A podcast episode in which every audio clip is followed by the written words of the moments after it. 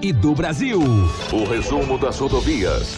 Polícia, esporte, política, agronegócio, mercado econômico.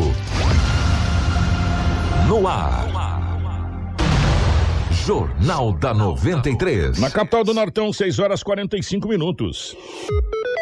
Está começando o nosso Jornal da 93. Hoje é quinta-feira, meus amigos, dia 29 de julho de 2021. Uma manhã que começa com um tempo bem ameno, para não falar que tá frio, né? Praça Fiat. Chegou a nova Fiat Toro, a picape mais inteligente do Brasil. Novo design externo interior totalmente renovado, com cockpit digital e central multimídia vertical de 10.1 polegadas. E além do motor diesel, que já faz o maior sucesso, agora a Fiat Toro tem versões com um novo motor Turbo Flex de 185 cavalos e 27,5 kg de torque. É mais potência e menos consumo de combustível. Visite a Ásia Fiat de Sinop Lucas do Rio Verde e faça um test drive na nova Toro. A Ásia, a sua concessionária Fiat para Sinop Lucas do Rio Verde região. No trânsito, a sua responsabilidade salva vidas. Junto com a gente também está a Romavil Pneus. Está na hora de trocar os pneus do seu carro, meu amigo? Vá para Romavil Pneus. Eles prepararam uma mega promoção em pneus para o seu automóvel. Pneu Aros 13, 14, 15, 16 e 17 com preços imbatíveis. Na Romavil Pneus, você vai encontrar o pneu certo na medida correta, com qualidade e durabilidade. Pneus novos de altíssima qualidade e com os melhores preços. Profissionais habilitados para melhor te atender. Não rode de um lado para o outro. Vá para Romavil Pneus. Uma empresa sinopense há 26 anos com credibilidade e honestidade. A melhor melhor loja de pneus de Sinop e toda a região. Leve o seu orçamento na Roma Viu Pneus que dá negócio. Faça uma visita ao Ligue 669 9900 4945 ou 66 3531 4290. Roma Viu Pneus, com você em todos os caminhos. Junto com a gente também está a Imobiliária a Seta Imobiliária tem um recado para você. O Vivenda dos IPs já está liberado para construir. Então, você que pretende investir na região que mais se desenvolve em Sinop já pode começar a planejar a sua casa ou comércio e ver o seu sonho se tornar realidade. Ligue para o 3531 4484 e fale com o timaço de vendas da Seta Imobiliária. Recado dado, hein? Você já pode construir no Vivenda dos IPs. Vivenda dos IPs feito para você. Junto com a gente também, aqui no nosso Jornal da 93, está Auto Center Rodo Fiat, a Preventec, a Casa Prado, a Agroamazônia e também a Natubio. Tudo o que você precisa saber para começar o seu dia. Jornal da 93.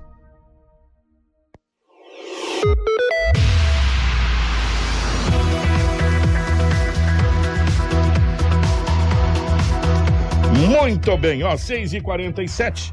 É, estamos chegando aqui nos nossos estúdios a presença da Rafaela. Rafa, bom dia, seja bem-vinda. Ótima manhã de quinta-feira, manhã friazinha na capital do Nortão. Bom dia, Kiko. Bom dia, Edinaldo Lobo. Bom dia, Marcela e Crislane. Bota frio nisso, hein, Kiko? Bom dia especial aos nossos ouvintes que estão aí nos acompanhando pelo rádio. E bom dia a todos os nossos telespectadores da live que estão nos acompanhando. Seja bem-vindo a mais um Jornal da 93. Edinaldo Lobo, bom dia, seja bem-vindo. Ótimo momento de quinta-feira, meu querido. Bom dia, um grande abraço, Kiko. Bom dia a você, bom dia, Rafaela. Marcelo da live, um grande abraço, a Crislane. Mas eu quero mandar um abraço especial, um bom dia aos nossos ouvintes, que a partir de agora, nesta quinta-feira, é, vai acompanhar muitas informações. Nosso querido Marcelo na geração ao vivo aqui da nave, nossos estúdios. Muito obrigado, Marcelão. Um grande abraço para você. Obrigado pelo carinho da nossa querida Crislane e também na nossa central de jornalismo. Frio amanheceu em diversas cidades do sul do Brasil. É, em vários locais nevou no Brasil, coisa que a gente cotidianamente não vê, mas em alguns pontos lá da região sul, mas o sul do Brasil com temperaturas abaixo de zero. Várias cidades registraram neve é, na noite de ontem e no amanhecer de hoje. É, Para vocês terem uma ideia, teve local aí com menos 3,6 graus, com sensação térmica de menos 10. Um, olha, uma coisa assim realmente muito frio e já já a gente fala é, para você em várias, várias cidades do sul do Brasil, inclusive pessoas é, saindo às ruas, só que nesse caso para salvar vidas, para tirar os andarilhos, as pessoas que moram nas ruas. Mas a gente fala isso já já. As principais manchetes da edição de hoje. Jornal da 93. 6 horas e 49 minutos, 6 e 49. Jovem de 19 anos morre após assaltar estabelecimento comercial em Sinop. Saiba como irá funcionar o retorno híbrido da rede estadual de ensino. Carro com sete pessoas capota e deixa mortos em Peixoto de Azevedo. Prefeitura de Lucas irá notificar o Ministério Público sobre munícipes que, munícipes que tomaram primeira dose de vacina duas vezes. Que notícia triste. Adolescente de apenas 14 anos tira a própria vida na cidade de Colida. Ginásio Olímpico passa a ser ponto de vacinação em Sinop. Empresária presa após tentar matar a ex-mulher em Sinop. Essas e muitas outras a partir de agora. Informação com credibilidade e responsabilidade. Jornal da 93. 6 horas 50 minutos, 6 e 50 Definitivamente o Lobão tá por aqui. Lobão, é, ótima manhã de quinta-feira. Hoje é dia 29 de julho. Estamos aí nos encaminhando já para o final do mês de julho. Como que foi as últimas horas pelo lado da nossa gloriosa polícia, meu querido? É, bom dia toda a equipe pela rotatividade do rádio. A ocorrência mais grave foi desse jovem, né? Você disse que ele tem 19 anos, o boletim de ocorrência disse que ele tinha 21, mas isso é de menos. Já morreu, a idade que tem agora não, não convém. No BO dizia que é 19 anos de idade, é 21 anos de idade. Mas ele acabou morrendo. Entendeu? Que é uma história, é um. Olha, ela é estrambólica, meu amigo, essa história. Mas fazer o quê? Daqui a pouco eu trago essa ocorrência. O que com o acidente que aconteceu no dia 26 foi registrado pela PR, pela Polícia Rodoviária Federal, PRF. E... Dia 26 foi na segunda-feira, né? Na segunda-feira. É. Na BR-163. E o nome dele é Claudenilson Nunes Camelo, de 45 anos de idade. As informações que ele demorou aproximadamente meia hora para sair, para tirar das ferragens. Tem aquele desencarcerador que corta aquela coisa. Aquele alicatão grande para ficar é, mais Ele fácil, né? foi para o Hospital Regional de Sinop e ele não resistiu e veio a óbito. Ontem, a, a, os familiares procuraram a polícia.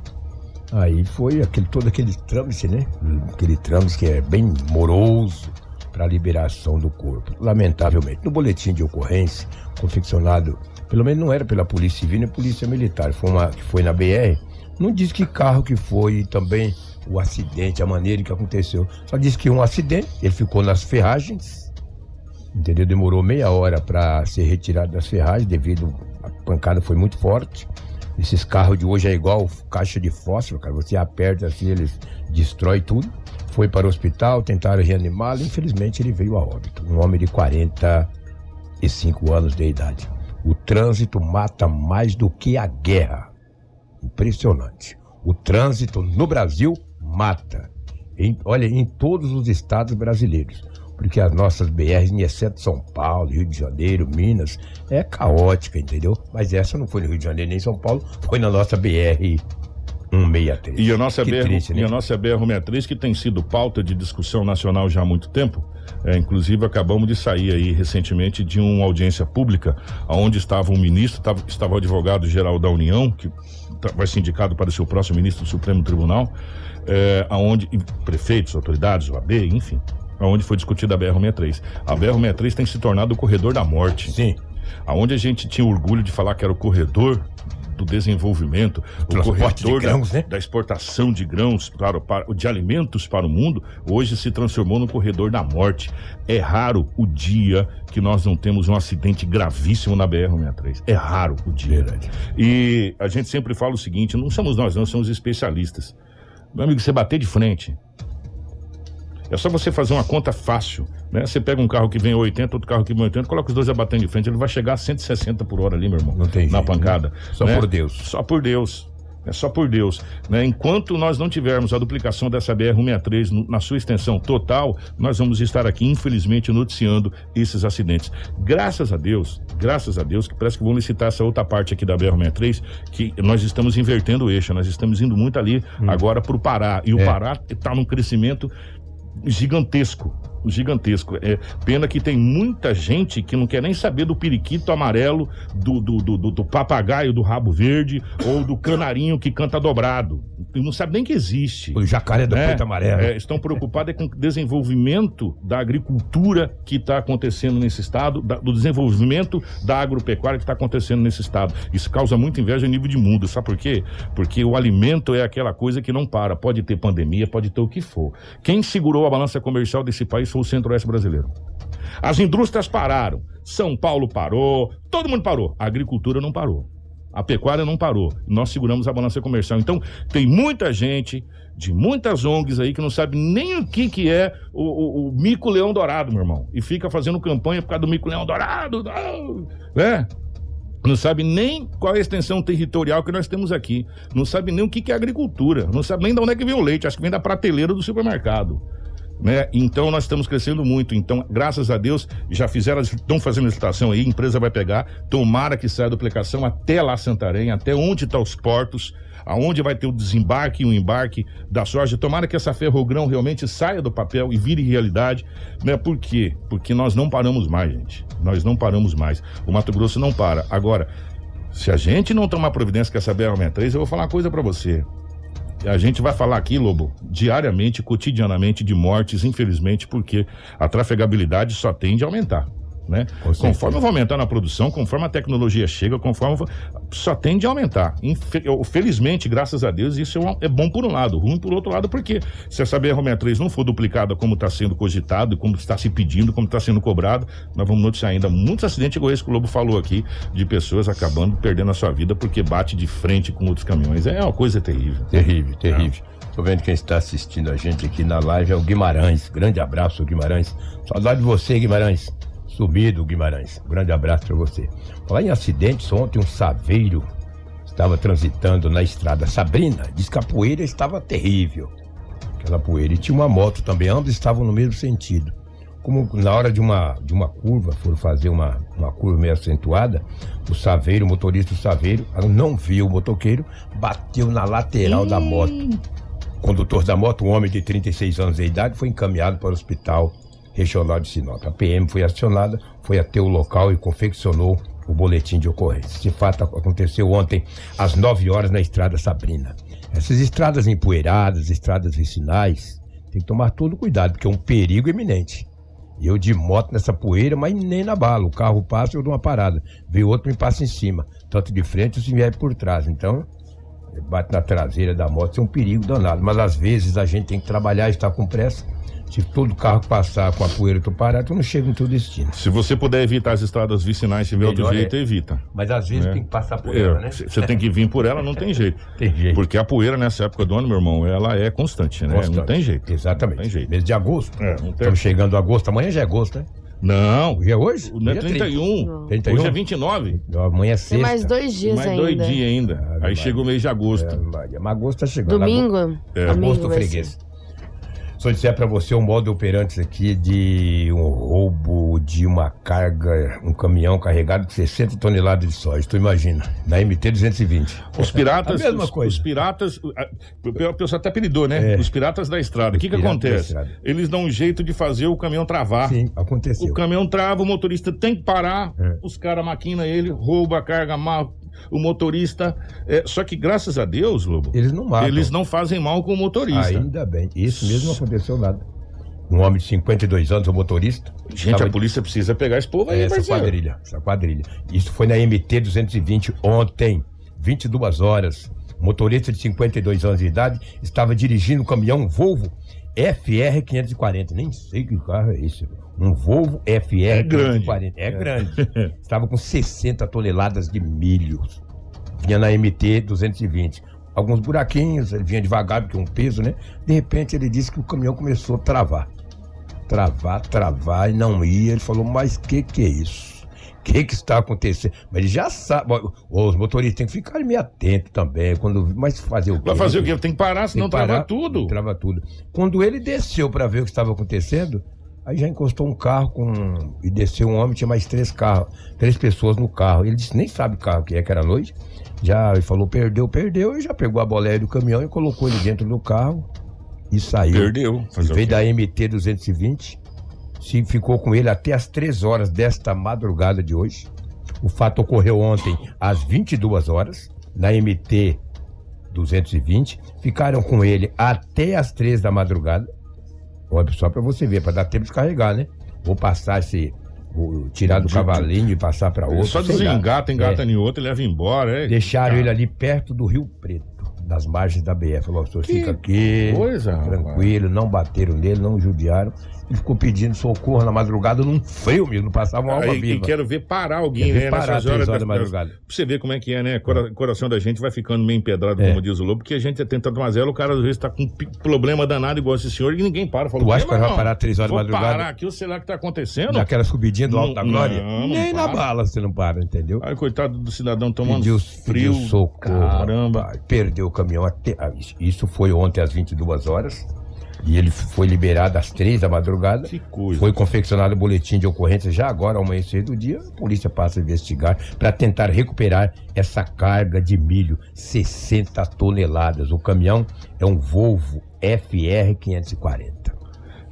Os homens travaram a mangueirinha ali, ó. E o caminhão foi parando, foi parando, foi parando, foi travando. Trava os freios, né? Trava os os freios a freios. ar, né? 60 toneladas, foi travando. Quando ele desceu, perdeu, passa a carguinha pra nós. Aí o homem, graças a Deus, está vivo, né? Graças a Deus. Também no boletim não fala se o caminhão era dele, se era de alguma empresa, entendeu? Vamos falar de homicídio que aconteceu essa noite. É estranho. Só um pouquinho, Lobo. Ah. É, só que, a, a- a- gente, essa questão das cargas aí Hum. é, é uma situação muito complicada. Se eu não estou enganado, essa já é a- o sexto boletim de ocorrência da mesma maneira. Em pontos diferentes, evidentemente, da nossa, da nossa região. Dois que eu me lembro foi na BR-63, no mesmo ponto ali, na, na- naquela subidinha, um pouco depois ali do, do, do Camping Clube, que o Lobo Isso. relatou. Exato. As alguém sobe atrás do caminhão, dá um jeito de subir, sabe-se lá de que maneira, vai lá em cima e trava a mangueira do freio. Lá um monte de mangueira, não sei se você já viu aquelas carreiras engatadas, uma mangueira amarela, uma vermelha, uma azul. Ela tem umas cores lá, que eu acho que identifica lá. E a pessoa sabe do que, que ela está fazendo. Ela conhece. Ela trava. O, o motorista é obrigado a parar, porque vai travar tudo se ele não parar. Caminhão Né? pesado, pô. É, ou desengata, enfim, faz alguma coisa lá, o caminhão tem que parar. A partir do, do momento que o caminhão para, outra, outras pessoas chegam, ah, fazem, rendem esse motorista, amarram, levam o motorista, graças a Deus, como disse o Lobo, que não tiram a vida dos motoristas, graças a Deus. Só que aí alguém leva esse motorista para algum lugar para dar tempo de alguém que conhece também, que dirige caminhão, carreta, levar essa carga para algum lugar.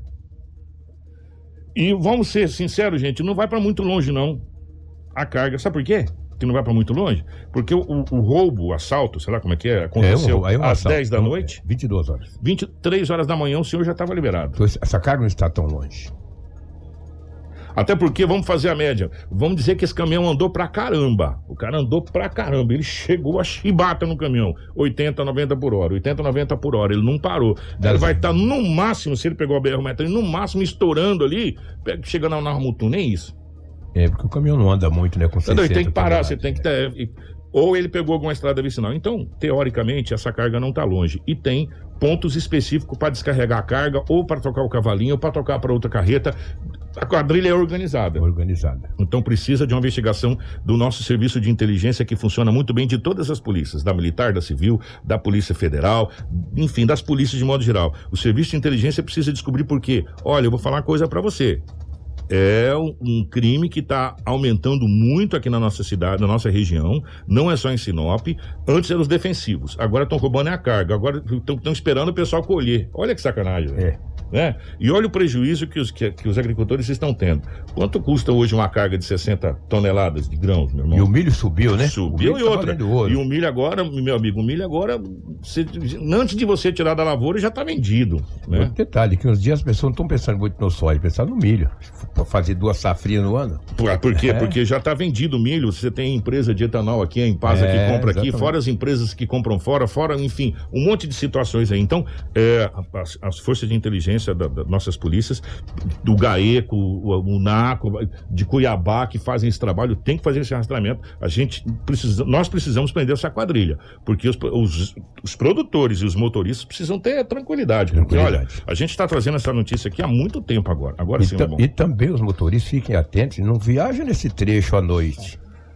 Se Só que tão une- duro que às vezes você já tá ali e fala, meu filho, eu tenho que chegar. Lobão, ser motorista difícil, de né? caminhão é difícil. Você tem hora pra cumprir, você tem que fazer a carga. Que você não faz a carga, você não recebe. É, é igual taxista, meu irmão. Não tem como falar, não vou pegar essa corrida. Ou, É. Cara, é difícil. Você É tem que fazer. Né? E- só que o que na realidade precisa, o que a gente na realidade precisa, eu preciso entender, é que nós temos que ter segurança. Claro que não dá, não dá para evitar que as coisas aconteçam, mas a gente precisa ter no mínimo de segurança. Né? Essa quadrilha que já vem atuando aqui precisa ser desarticulada. Tem um cabeça e tem alguém levando lucro. Tem, olha, gente, ó, é é uma quadrilha grande. E a polícia, as forças policiais precisam se unir para descobrir essa quadrilha. O nosso, e a gente confia muito no serviço de inteligência. O nosso serviço de inteligência é muito bom. Eu tenho certeza que a gente vai acabar desarticulando essa quadrilha dando- dando segurança para os nossos produtores. Agora, É, é, uma é. sacanagem, hein? É, eu não sei se Nossa Senhora. procede, eu quero acreditar nos nossos ouvintes. Atenção, os delegados que nos ouvem aí. Olha aqui, um ouvinte disse o seguinte: Bom dia, eu estava indo trabalhar, tem um Volvo parado ali naquela estrada ao lado do, um do posto, posto Búfalo. Búfalo. Está com os vidros abertos e não tinha ninguém por perto. Então, olha aí. Tá aí, ó, as forças o, de segurança. O, o Matheus que mandou aqui. É, Atenção, pessoal da polícia, eu sei que nos ouve aqui. O Matheus mandou não aqui. Não sabendo se é esse caminhão. Se é esse caminhão, é. não, mas ele disse que pelo, tá lá um Volvo, um Volvo, que o caminhão foi roubado é um Volvo. É um Volvo. E esse caminhão está parado lá, naquela estrada vicinal ali ao lado do posto Búfalo. Onde fica o posto Búfalo, gente? E no Alto da Glória. E no Pau da Glória. Lado direito. Pô, e, e, o menino não foi encontrado para frente do, do, Rio Preto. Do Rio Preto. Exato. Já tem uma coisa que liga com a outra. É. Né? Então, caminhão é um FR 540. Ô, Matheus, obrigado. O Matheus falou que tem um caminhão, não sabe se é esse caminhão. Exatamente. Ele tá parado lá, tá com os vidros abertos, né? Lá. lá. Então, é, fica aí a dica pro pessoal da polícia. Eu sei que o pessoal nos ouve. E o pessoal que tá passando por ali para dar uma olhada. Lobão, Exatamente. continuemos. O vidro tá quebrado, né? É, o vidro aberto, ele falou. Aberto, é, quebrado. É. Eu não tô enxergando essa letrinha aqui, não. É aberto, exatamente. Olha que, que, que coisa que aconteceu essa noite. Avenida Cibipirunas, no Jacarandás. Uma lanchonete tinha alguns clientes, por volta de 22 horas e 30 minutos. Tinha alguns clientes na lanchonete. De repente, dois homens chegaram em uma moto. Desceram da moto e anunciaram o assalto. No boletim de ocorrência diz que eles falaram o seguinte: deitam todo mundo no chão. Deitam todos vocês. Porque os dois homens, os clientes que ali estavam, as pessoas que estavam naquela lanchonete obedeceram. Chega dois homens. O cara sacou de, sacou de, uma pistola e disse: Todo mundo, deita aí. Todo mundo deitou, fazer o quê? Não deitou, ficou parado, de tanto medo. E já foram na gaveta e foram pegando dinheiro e também os aparelhos celulares dos clientes. Isso foi uma ação muito rápida. E já saíram.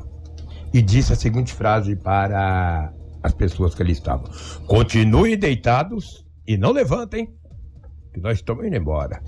E saíram os dois. Um na garupa e o outro pilotando.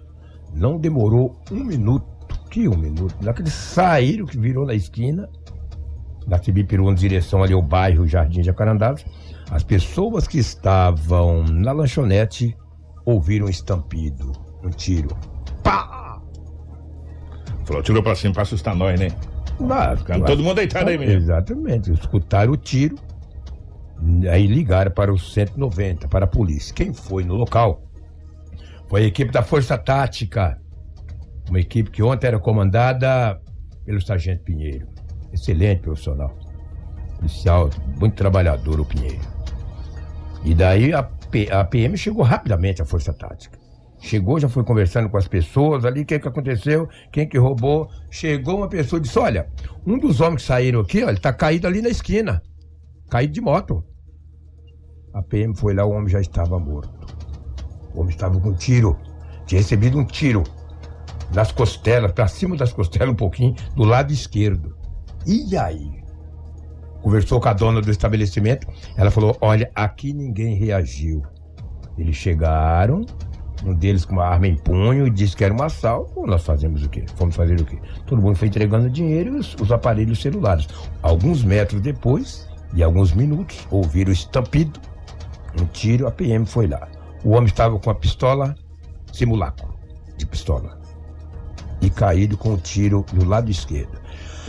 Aí a polícia ficou pensando, o que que aconteceu? Olha, ó, quem tá é, na live é, tá podendo olha ver lá, olha lá. a imagem que o Lobo detalhou. Olha a pistola simulacro na cinta e esse rapaz caído no chão com o celular no bolso e a pistola na, na, na cinta, na calça um da cinta. É.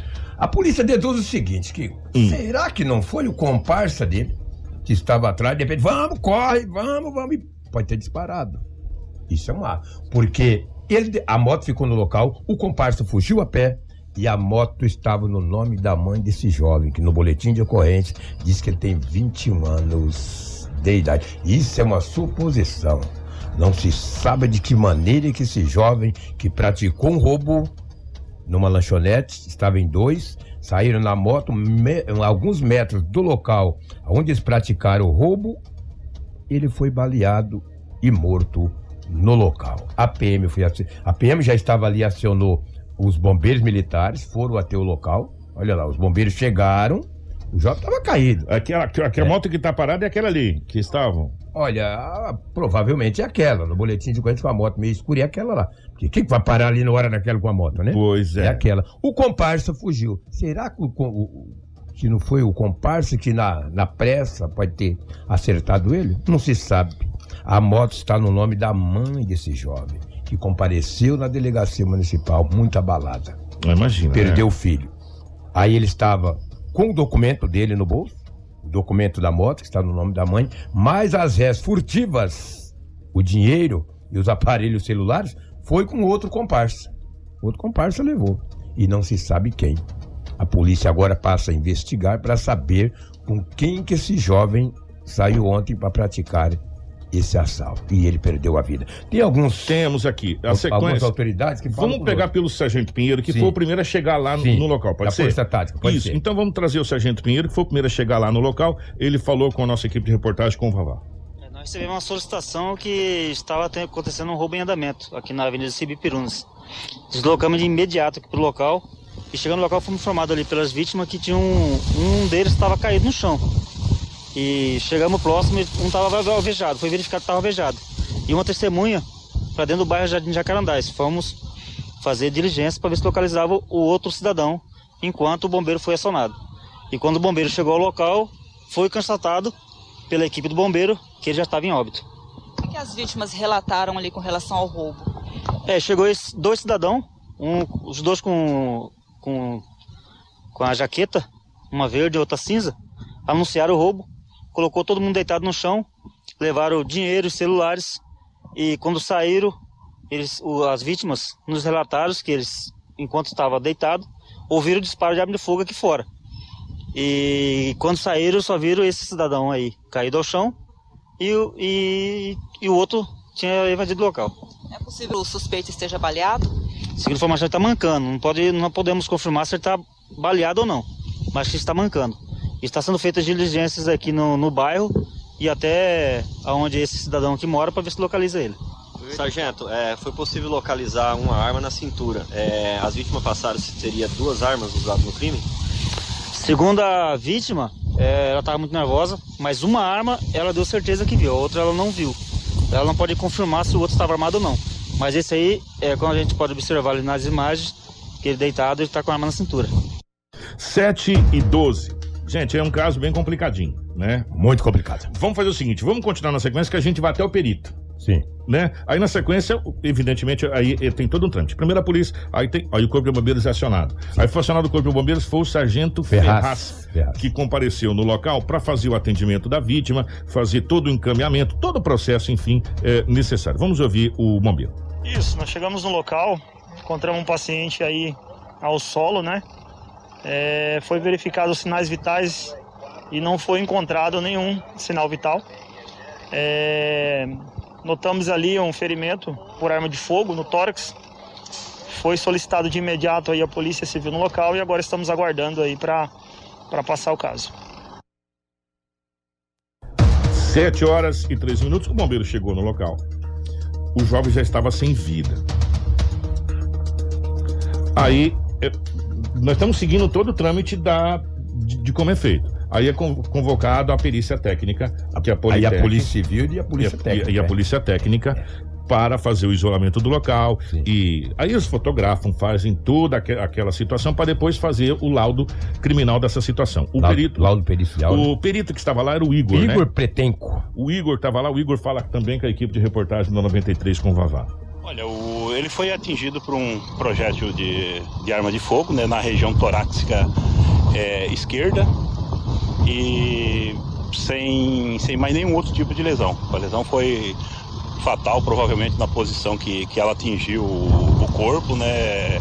E uma morte quase que imediata, ter pegado a região do coração ali por dentro, pulmão, esse tipo de coisa. Não é a minha parte, é a parte do legista, mas é a região onde que ela pegou na, no lado esquerdo, aqui um pouco abaixo da, da axila, nessa região torácica. Provavelmente o tiro foi, foi transversal com, com o corpo, né? E foi fatal, não teve nenhum outro. A arma que ele estava usando era um simulacro, né? Provavelmente uma arma daquelas usadas em paintball, eh, e naqueles, aqueles jogos de, de disputa de, de- com propelente de air- airsoft, né, que seria o, o né, paintball airsoft, a pistola daquela, eles retiram a, a parte frontal da, da pistola, que ela tem um indicativo, né, para a pessoa reconhecer que ela é, é, não é uma arma real, né? Eles retiram aquilo para dar a impressão de que a arma que eles estão usando é uma arma real, mas ele estava com uma arma com simulacro de, de arma. É, é, como foi dito aqui, aquela arma de, usada em airsoft. O disparo que afetou ele, dá para precisar o calibre da arma, mais ou menos? Dá para ter uma ideia? Olha, no mínimo, no mínimo, no mínimo, um calibre 38 pela, pela, pelo tipo da perfuração. Ela pode, pode ter uma variação, né? 48, 9 milímetros, 380, é, ponto .40, esse tipo de, de coisa, né? Mas daí é só o, agora o médico ele conseguindo retirar o projétil de dentro do corpo, né? Porque a gente não identificou é, a saída do projétil, né? Então o médico ele retirando o, o projétil de dentro do corpo, dá para se fazer uma, uma, uma análise do projétil para poder identificar qual que é o calibre exato da arma. Informação com credibilidade e responsabilidade. Jornal da 93. 7 horas 15 minutos, 7 e 15. Agora é trabalho para as, as polícias fazer a investigação desse caso.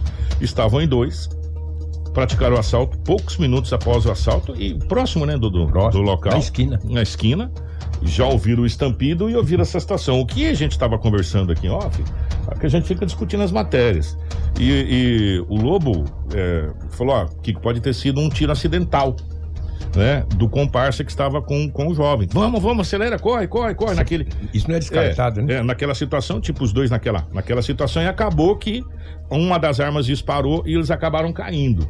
Né? É, esse jovem ficou ao solo, porque já estava morto, segundo o perito, foi pra- praticamente um tiro fatal. E o outro, que só se machucou, deve ter ralado, ficado par de couro. Saiu coisas. mancando. Saiu mancando, segundo informações, e ó, por aqui. Então, é, a polícia passa a investigar essa situação toda aí. Ou se foi um tiro acidental, se foi um tiro proposital. Mas tudo indica, pelo jeito que a, que, que a perícia colocou, pelo que se falou aqui, que trata-se de um atirou no outro ali, né? É, a polícia não descarta essa possibilidade. Você vê que o Igor Pretenco aí é experiente perito, né? um dos mais antigos de Sinop, tem uma experiência elástica. Parabéns pelo trabalho, Igor. Muito tempo não te vejo, cara.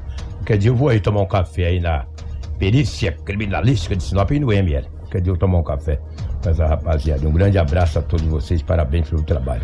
É o que tínhamos aí de setor policial, não sei se a Rafaela tem algo mais, Tem. mas na delegacia municipal nessa manhã é o que nós tínhamos e A gente tem, mas nessa é, antes da gente falar sobre esse empresário, tem o doutor, o doutor Sérgio falando que foi preso ontem por uma tentativa de, de feminicídio. É, a, Marcelo, eu te mandei uma foto aí, é, dá uma olhada se você chegou. Acaba de acontecer agora ali no Florença. Meu amigo Coquinha mandou pra gente. Coquinha, obrigado, acaba de acontecer agora. Acabou de chegar essa imagem ali, a gente tá vendo um carro capotado ali no Florença. Teoricamente foi uma batida, a gente tá vendo um outro veículo aqui é, na imagem, é, amassado. Do lado esquerdo, né? É, do lado esquerdo e um veículo capotado é, com as rodas com as rodas para cima. Isso aconteceu aqui no Florença. É, quem mandou pra gente foi o Coquinha. Kiko, bom dia. Acaba de acontecer aqui no Florença esse acidente. É, e eu vou pedir aqui pro meu amigo o, o Matheus. Ô, Matheus, se você. Eu vou te mandar um número aqui, Matheus. Se você puder mandar as fotos nesse número aqui, eu, eu agradeço lá do caminhão. O Matheus foi lá tirar foto pra gente. Matheus, muito obrigado, meu querido. Eu vou te mandar um número aqui. Se você puder mandar, cai direto pra mim aqui. É, pra gente poder colocar no ar essas fotos, tá? Do, desse- dessa carreta que o Lobo tinha falado. Eu tô mandando aqui pro Matheus. Tá aí, Matheus? Será que tá só o cavalinho? Então, o- vamos ver. o- o- te mandei o número aí, Matheus, que é o 996930093. Vai cair direto aqui no meu estúdio, direto aqui pra mim. A gente já passa pro Marcelo, pro Marcelo poder colocar no ar essas fotos é, que o, o nosso querido Matheus. Obrigado, tá, Matheus? De coração, Matheus Corrêa. Ele voltou lá pra tirar foto do, do, do caminhão pra mandar pra gente que tá parado lá. É, próximo ali ao posto Búfalo, ele falou, né? Na, naquela vicinal ali do. do, do Não, na, posto- na BR mesmo. no- ah, sim, é, o posto- caminhão tá na é, vicinal, né? do posto Búfalo ali pra, pra gente poder mostrar. Enquanto isso, o Rafaela, detalhe essa situação dessa que o, doutor, que o delegado doutor, doutor Sérgio falou a respeito de um feminicídio, é isso? Por gentileza. Exatamente, Kiko. Na última terça-feira, um empresário foi preso por uma tentativa aí de feminicídio contra sua ex-mulher aqui em Sinop. Ele burlou a medida protetiva imposta pela juíza e desferiu golpes de faca contra a ex. Segundo as informações fornecidas pelo delegado da Delegacia Especializada de Defesa da Mulher, da Criança, do Adolescente e do Idoso, Dr. Sérgio Ribeiro, a vítima procurou a polícia após o término do relacionamento de ambos. Mesmo após sendo um, medida protetiva, o empresário foi até a residência da ex-mulher, pulando o muro e invadindo o local. Durante uma discussão, o homem desferiu golpes de faca, na qual atingiu seus braços. Nós conversamos ontem com o Dr. Sérgio Ribeiro, o titular da pasta da delegacia, na qual ele explica melhor o caso deste empresário. Vamos acompanhar. Ontem nós tivemos uma prisão que foi encaminhada para a delegacia. Se trata de um, de um empresário aqui de, da cidade e que é, estava no término de um relacionamento afetivo de anos, é, tinha uma medida protegida, a esposa procurou, foi, foi atendida pela Polícia Civil, pela Polícia Militar, foi feita a medida protetiva e após a juíza decretar a medida protetiva, ele procurou, ele descumpriu, foi intimado, foi até a casa da ex, pulou o muro, entrou para dentro da residência dela, tiveram discussões, ela acabou sendo ferida com faca em seus braços, é, pelo que está descrito no, no procedimento, e é, esse cidadão acabou sendo preso por esses crimes. Então ele vai acabar, vai responder, o crime está preso, é, como descumpriu a medida protetiva, a medida protetiva, é, que era a primeira cautelar que lhe foi imposta, ele vai possivelmente ficará preso enquanto o processo tramitar. Aí vai ser punido. Que eu digo? Primeiro, não faça. Mas uma vez que a, que a mulher veio e requereu a medida protetiva, é um requisito para decretar a prisão ele descumprir. Então a mulher fala: Ó, o cidadão está me perseguindo, está me ameaçando, está tá me perseguindo em rede social. Ah, está fazendo. Ah, ah, o juiz decretou: ó, você não pode mais é, chegar perto dela 100 metros, você não pode entrar em contato com ela por qualquer meio de comunicação, você não pode ir à casa dela, você não pode lidar com os familiares dela, com os amigos. Então, se você violar a medida protetiva, você preencheu o requisito para que o juiz possa decretar a prisão preventiva desse cidadão. E foi o que aconteceu nesse caso. Então é o que a gente está dizendo aqui desde o começo. Denuncie, não permaneça em relacionamentos em que haja violência doméstica, seja violência moral, que é a ameaça, a injúria, ou a violência física, que é a lesão corporal, e, não, e a pior das violências, que é o feminicídio. 7 horas e 22 minutos. Antes da gente dar continuidade, o doutor Sérgio vai falar sobre a questão da medida protetiva, Isso. especificamente. Eu, eu vou falar pro meu amigo é, o Vando de Paulo. O Vando de Paulo é uma pessoa que a gente gosta pra caramba, participa demais aqui no jornal. E a gente já falou outras vezes, Vando, é, da questão de uma lei que foi promulgada e sancionada, chamada abuso de autoridade. Essa lei de abuso de autoridade, ela pune quando a gente faz algumas divulgações indevidas. É, se você puder depois dar uma olhada na internet, eu sei que você gosta de pesquisar bastante, você vai lá e procura lá. Lei de abuso de autoridade. Né? Então são coisas, tem coisas que é, tá na lei. Se eu fizer, eu vou transgredir a lei e aí depois eu vou responder pela lei. Como eu não estou nem um pouquinho afim de responder processo, aliás, nós não estamos afim de responder processo, é, a gente não pode citar nomes. Tanto é que se vocês pegarem as matérias do nosso jornalismo, do Jornal da 93, que a gente se por um jornalismo sério e, acima de tudo, acima de tudo, respeitando as pessoas e respeitando as leis, a gente não divulga nomes. A gente só divulga quando a posso polícia falar, divulga. É, posso falar uma coisa para vocês? A coisa que eu mais queria na minha vida é falar o nome daquele safado, daquele cidadão que ficou violentando a filha por mais de 30 dias. Vocês acham que eu não queria dar o nome e o CPF dele aqui para vocês? Eu não posso. Porque existe uma coisa chamada lei. E se, e se nós cobramos para a lei ser cumprida pelos outros, nós temos que cumprir primeiro né? Então, esse é o pré-requisito que a gente coloca. Então, por isso que a gente não pode, muitas vezes, divulgar tudo que a gente quer. Ou, vocês acham que eu não queria divulgar um monte de coisa, um monte de nome e CPF de pessoas que fazem um monte de mercadoria por aí? Só que existe leis, a gente tem que respeitar as leis. Então, por isso que a gente coloca um empresário. Inclusive, Kiko, está no final da matéria que o nome do empresário não foi divulgado em nenhum momento pelas autoridades policiais ao nosso departamento muito menos em entrevista ao Dr. Sérgio Ribeiro. Ele não falou o nome é, deste empresário, ele apenas o tratou como empresário, por isso que nós trouxemos com esse adjetivo. Ele também fala, Kiko, sobre essa questão da medida protetiva, tanto desse caso, na qual não foi cumprida, e também dessas questões da medida protetiva de forma geral. O Dr. Sérgio, em entrevista à 93 FM. Então, aqueles que ainda, que mesmo intimados, é, ainda buscam esse contato, violam a medida protetiva, esses, uma boa parte está sendo preso, porque o juiz decreta preventiva e ele já é preso, porque o juiz decreta preventiva e ele já não, já não irá responder em liberdade o procedimento. Então a medida protetiva ela é efetiva sim, porque ela é destinada para aquele cidadão que ela é como um alerta para aquele cidadão que está acostumado a obedecer às leis. Ele cometeu um fato, é, errou, o juiz fala, olha, você não é a primeira vez que você erra, agora você não pode chegar lá. Em... Você tem uma medida aqui, ó. Estou mandando você não fazer isso aqui. Se você desobedecer, você será preso. E todos aqueles que acabam desobedecendo acabam sendo presos. Então a medida protetiva é efetiva sim e é uma importante peça no combate à violência doméstica. 93. Vamos lá, gente, ó, deixa eu agradecer de novo aqui é, o Matheus, né? O Matheus acaba de encaminhar pra gente aquelas fotos que ele falou. Gente, nós não estamos afirmando que seja esse, esse carro tá lá, Sim. nem o Matheus nem ninguém. É, ele tá parado, né? Ô Marcelo, se você puder colocar as fotos pra gente, pra, pra quem tá na live. Ó, e é um Volvo, né? Ele tá parado e é graneleiro, né?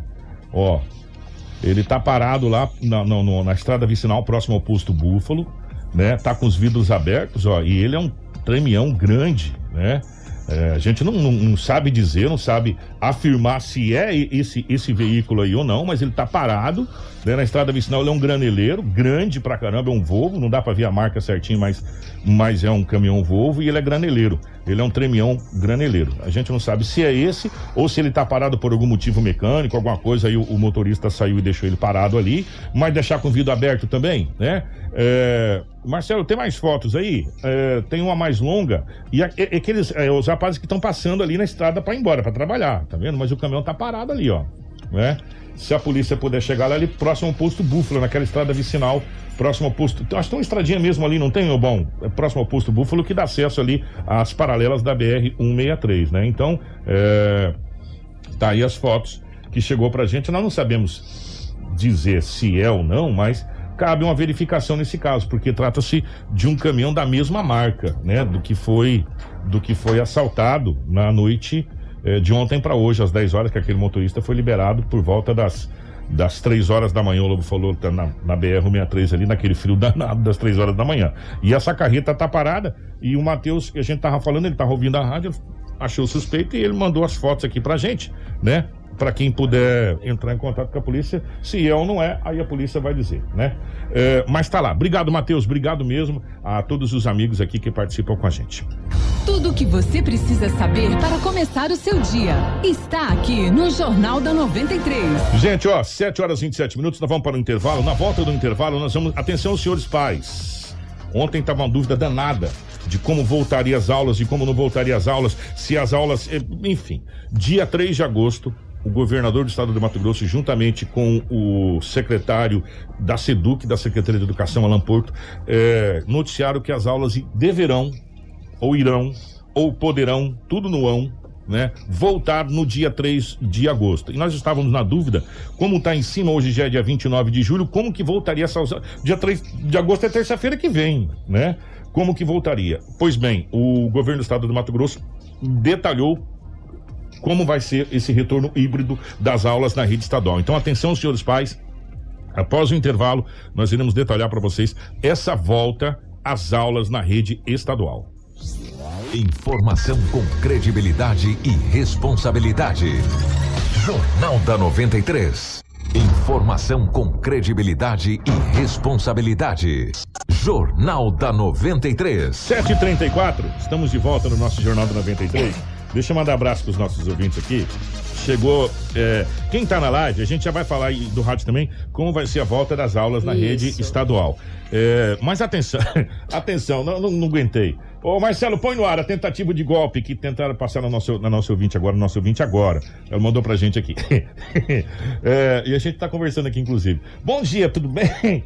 É, e sobre o dinheiro, tem como fazer um depósito ou uma transferência na conta?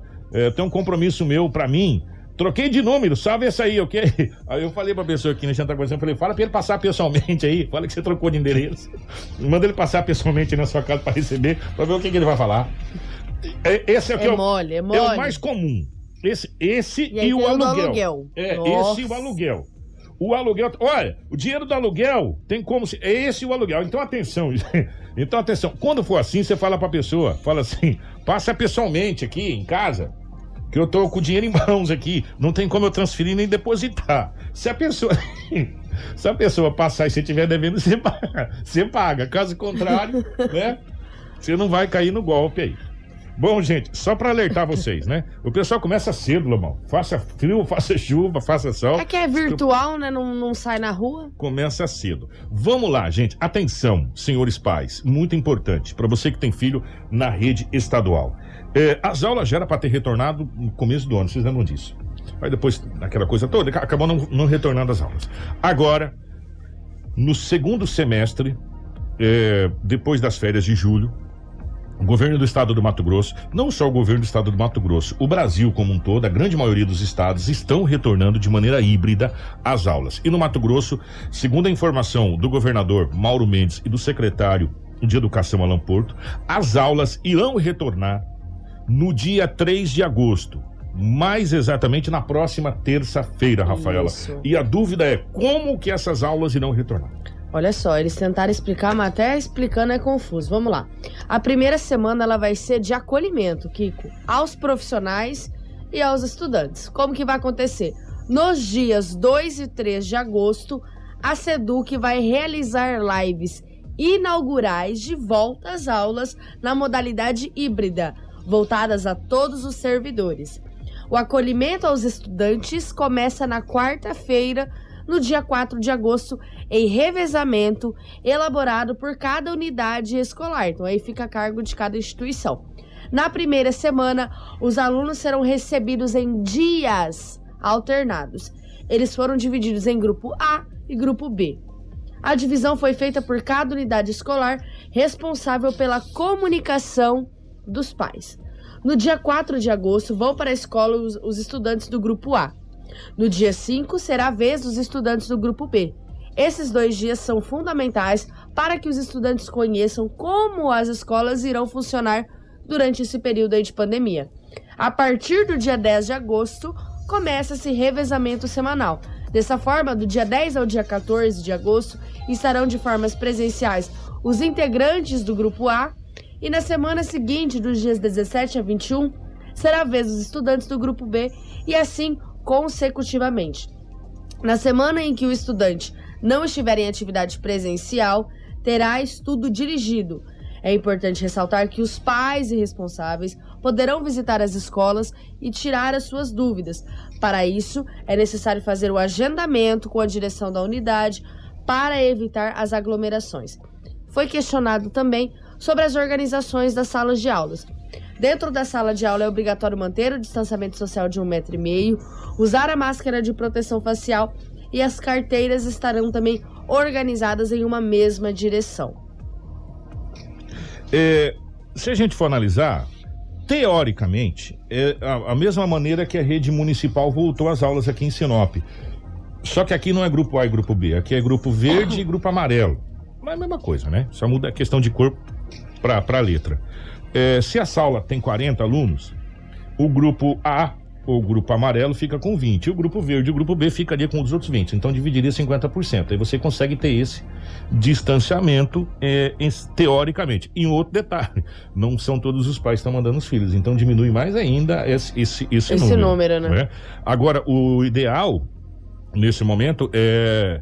É, você pai, você mãe, entra- tentar entrar em contato com a escola que seu filho estuda. Para saber qual grupo é o seu É. filho. E como vai, vai proceder Como essa vai situação. funcionar? E outra coisa aqui, essa primeira semana é orientação. Então, um dia vai cada aluno, cada grupo. É, e, e você vai ser orientado. Agora, uma pergunta que não quer calar e não foi respondida, e precisa ser respondida, e ontem já foi feita essa pergunta, e nós vamos tentar encaminhar. Agora, eu não sei o que, que acontece aqui, que a, que a- que a assessoria pedagógica não pode falar, é proibida de falar com a imprensa? Uai, que isso? Assessoria pedagógica do município, segundo a informação que chegou, é proibido falar com a imprensa, tem torre de Cuiabá? Mas, ô, nós estamos vendo o quê? É Um país de cacique? Aqui? Agora virou um pai de cacique? Tem que pedir permissão pro pajé? Ou a população precisa saber como que fica o transporte escolar. Tem um monte de aluno que estuda na- nas escolas eh, estaduais que vem e dependem do ônibus para se locomover. Agora a gente precisa, eu sei que a assessoria pedagógica nos ouve.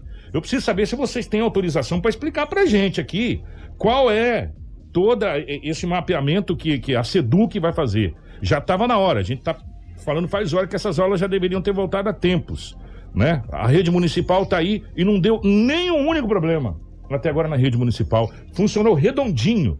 Até ficar um convite aqui para a secretária de, de Educação para vir aqui, porque também está retornando das férias de julho, né? Está retornando as aulas também na rede municipal para explicar se continua da mesma maneira, se vai aumentar, se existe uma probabilidade. eh, já estão se falando em alguns estados, hora que atingir os 70% de vacinação, eh, voltar 100%. Né? São Paulo é a primeira a se cogitar voltar 100%. Então a gente precisa saber como vai funcionar o transporte escolar.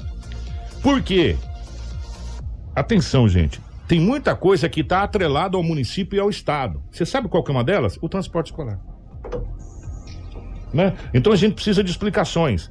Né? A população precisa de explicações. Então vamos tentar de novo hoje contato com, com a, a assessoria pedagógica para saber se a assessoria pedagógica está sabendo como vai ser essa, essa volta geral às aulas, como vai funcionar e poder explicar aos senhores pais com mais detalhes. Porque, como disse a Rafaela, mesmo a explicação ainda ficou meio. É, fi- ficou Meio confusa vago. e eles não conseguem responder tudo, né? Se vai funcionar normalmente essa questão do transporte escolar ou se a gente tem que entrar em contato com uma instituição para saber sobre o transporte escolar, porque eu já fiquei sabendo que teve pais que entraram em contato com a instituição e que não sabe também a O que própria vai instituição acontecer. o que vai acontecer. Então, o que a gente precisa saber? Então, então, a gente não tá, também estamos igual vocês. Aí fica todo mundo igual. A gente né, entendeu, esperando. a gente entendeu aqui o que eles que colocaram lá no colocou, site. é. Agora, o que a gente precisa é que a assessor- assessor- assessoria pedagógica, que é ligada à SEDUC, nos explique com mais requinte de detalhes. Ó, o transporte escolar, para você que mora no setor rural, vai funcionar da seguinte Exatamente, forma. até assim, porque assim, às assado. vezes muitos alunos do setor rural não conseguem se manter É. no formato online, tiveram que viver aí um ano e pouco de apostila. de apostila. E, e- e mesmo na cidade tem muita gente que não consegue se manter Exatamente. online e está em apostila. E as pessoas que moram no bairro retirado, que, que usam ônibus. Então, precisa ser detalhado. Nós vamos tentar hoje o contato com a assessoria pedagógica. Para ver se a assessoria pedagógica consegue nos explicar. Porque tem pais dizendo que a própria escola não sabe o que vai acontecer.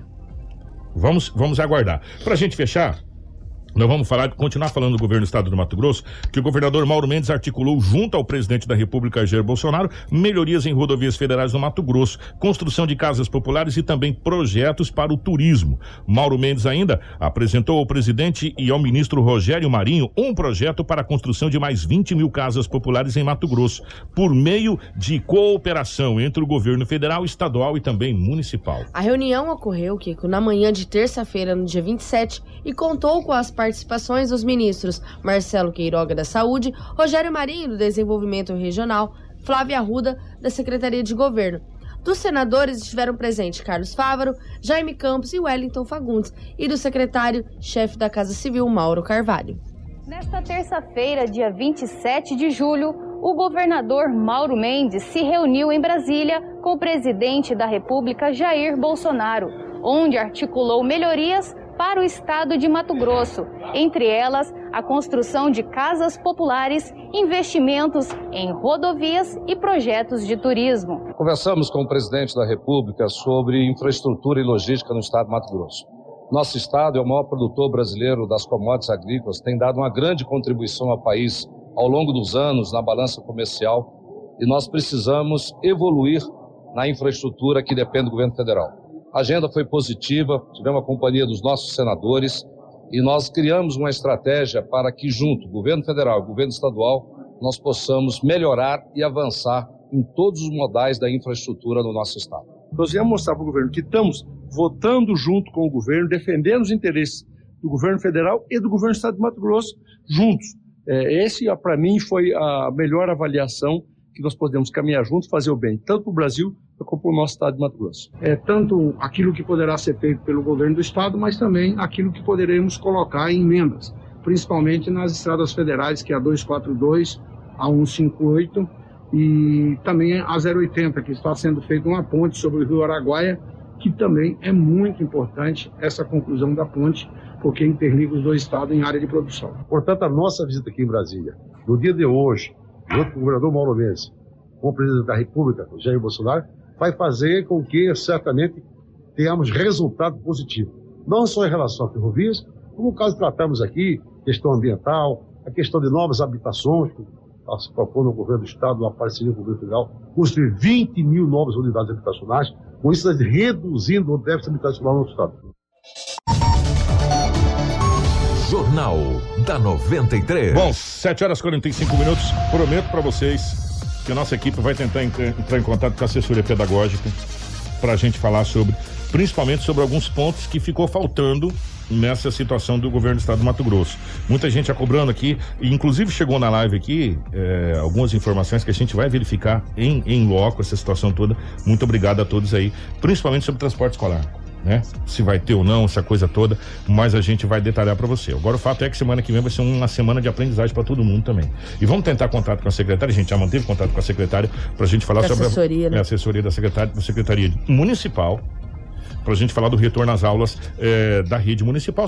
As aulas já tinham retornado bem antes, né? Retorno às aulas das férias da rede municipal, que está funcionando muito bem, diga-se de passagem, no híbrido.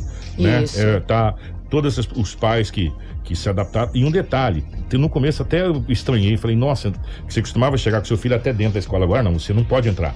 Seu filho para ali, ele é medido, toda aquela ele entra sozinho, né? As Então, municipais é. deram um exemplo muito bacana Muito aí bacana. sobre retorno às aulas, né? Ah, o, o governo do estado já tentava desde o início do ano, porém aí com essa questão do- dos sindicatos solicitando as vacinações, as imunizações dos, dos profissionais de educação e também com o intermédio da justiça, a gente chegou até o mês de agosto para que retornasse às aulas. Claro que a gente sabe que é um universo muito menor de alunos do que a rede estadual, mas mesmo assim serviu de, de, um, de um modelo, né, de um gabarito para que as outras secretarias, a Secretaria de Educação do Estado do Mato Grosso, pudesse voltar às aulas híbridas. E pelo que a gente viu, realmente serviu de gabarito, porque está retornando da mesma maneira. Só que como é, é mais amplo, aí fica a questão do transporte escolar, Isso. fica uma série de questões eh, de arestas que a gente precisa aparar, que os pais estão mais perdidos que cachorro que é o de mudança, igual nós aqui. Isso. Entendeu? É, as explicações foram dadas, mas elas foram explicações vagas e a gente precisa de explicações mais é, pontuais. Os ônibus das, da rede municipal que vai levar até a rede estadual passará em tal lugar assim, assim, desse, desse jeito, tipo, detalhado mesmo, né, para os pais. É, Kiko. E tem, e tem ônibus que passam em várias escolas É. e que ele vai lotado. Exatamente. Então, por, pela questão da pandemia, pela questão que é um grupo que não, não iniciou imunização e tudo mais, a gente precisa ter o cuidado e saber se vai ter mais de um ônibus. Porque eu lembro que eu ia num ônibus que passava em quatro ou cinco escolas. Como a gente vai ter A e B, teoricamente o pessoal da, da- da área rural também vai ficar no A e B se tiver ônibus, para não vir com os ônibus, enfim. Mas isso são coisas que a gente tem que perguntar para assessoria pedagógica. Não adianta a gente ficar aqui tentando adivinhar. Né? Se eu tivesse bola de cristal, eu ganhava na Mega Sena toda semana. Eu tava morando na praia, né, Lobão? Não tava frio lá, né? Então, a assessoria pedagógica precisa nos detalhar e a gente vai atrás dessa informação, como assim também da municipal. Ô, minha querida Rafa, vamos embora. Vamos embora aqui, só para reforçar que nós estamos em contato com a assessoria da Secretaria Municipal de Educação, para que a secretária venha conversar conosco sobre o retorno às aulas. E nós também estamos em contato com, em contato com a assessoria da Prefeitura para que segunda-feira a gente consiga trazer o secretário de Saúde, Valério Gobato. E também na semana que vem nós começamos a nossa campanha Agosto Lilás. Exatamente, gente, vocês não podem perder, é uma campanha muito bacana nesse agosto lilás, que é o mês de prevenção, justamente a violência contra a mulher, o feminicídio, enfim, uma série de violências que a gente vai eh, trazer aqui. Só que nós vamos amplificar um pouco mais, né? A gente até conversou aqui na nossa eh, redação, nós vamos amplificar um pouco mais essa questão de violência, tá? Obrigado pelo carinho e todas as perguntas sobre vacinação a gente vai tentar esclarecer segunda-feira, se o secretário confirmar a presença aqui no nosso Jornal da 93. Obrigado a todos, grande abraço e vamos ver se amanhã a gente consegue trazer mais informações sobre o retorno às aulas, tá bom? Obrigado, um grande abraço, Rafa, um grande abraço, Edinaldo Lobo, um grande abraço, Marcelo, a Crislane, toda a nossa equipe de jornalismo. Nós voltamos amanhã, se Deus quiser, ele adquirir. Informação com credibilidade e responsabilidade. Jornal da 93.